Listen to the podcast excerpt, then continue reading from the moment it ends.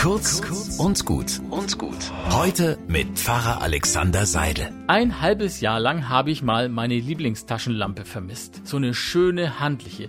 Wie vom Erdboden verschluckt war sie. Überall habe ich gesucht, nichts. Ich habe gehofft, irgendwann wirst du sie schon einfach so entdecken, aber Fehlanzeige. Nach sechs Monaten habe ich mich damit abgefunden und eine neue gekauft. Und zwei Wochen später entdecke ich das verlorene Teil in einem Spalt zwischen den Autositzen. Das ist doch verrückt. Man könnte denken, sie hätte in ihrem sicheren Versteck nur darauf gewartet, dass ich die Suche aufgebe, damit sie dann ihren großen Auftritt hat. Hallo, hier bin ich. Ich wollte dir nur zeigen, dass du dich anstrengen kannst, wie du willst. Ich lasse mich erst finden, wenn du die Hoffnung aufgegeben hast. Wisst ihr was? Sowas passiert nicht bloß mit Taschenlampen. Manchmal ist es mit persönlichen Hoffnungen auch so. Da rackerst du dich ab, aber es geht nichts vorwärts. Du verbeißt dich in dieses eine Ziel. Vergeblich. Es ist zum Verzweifeln.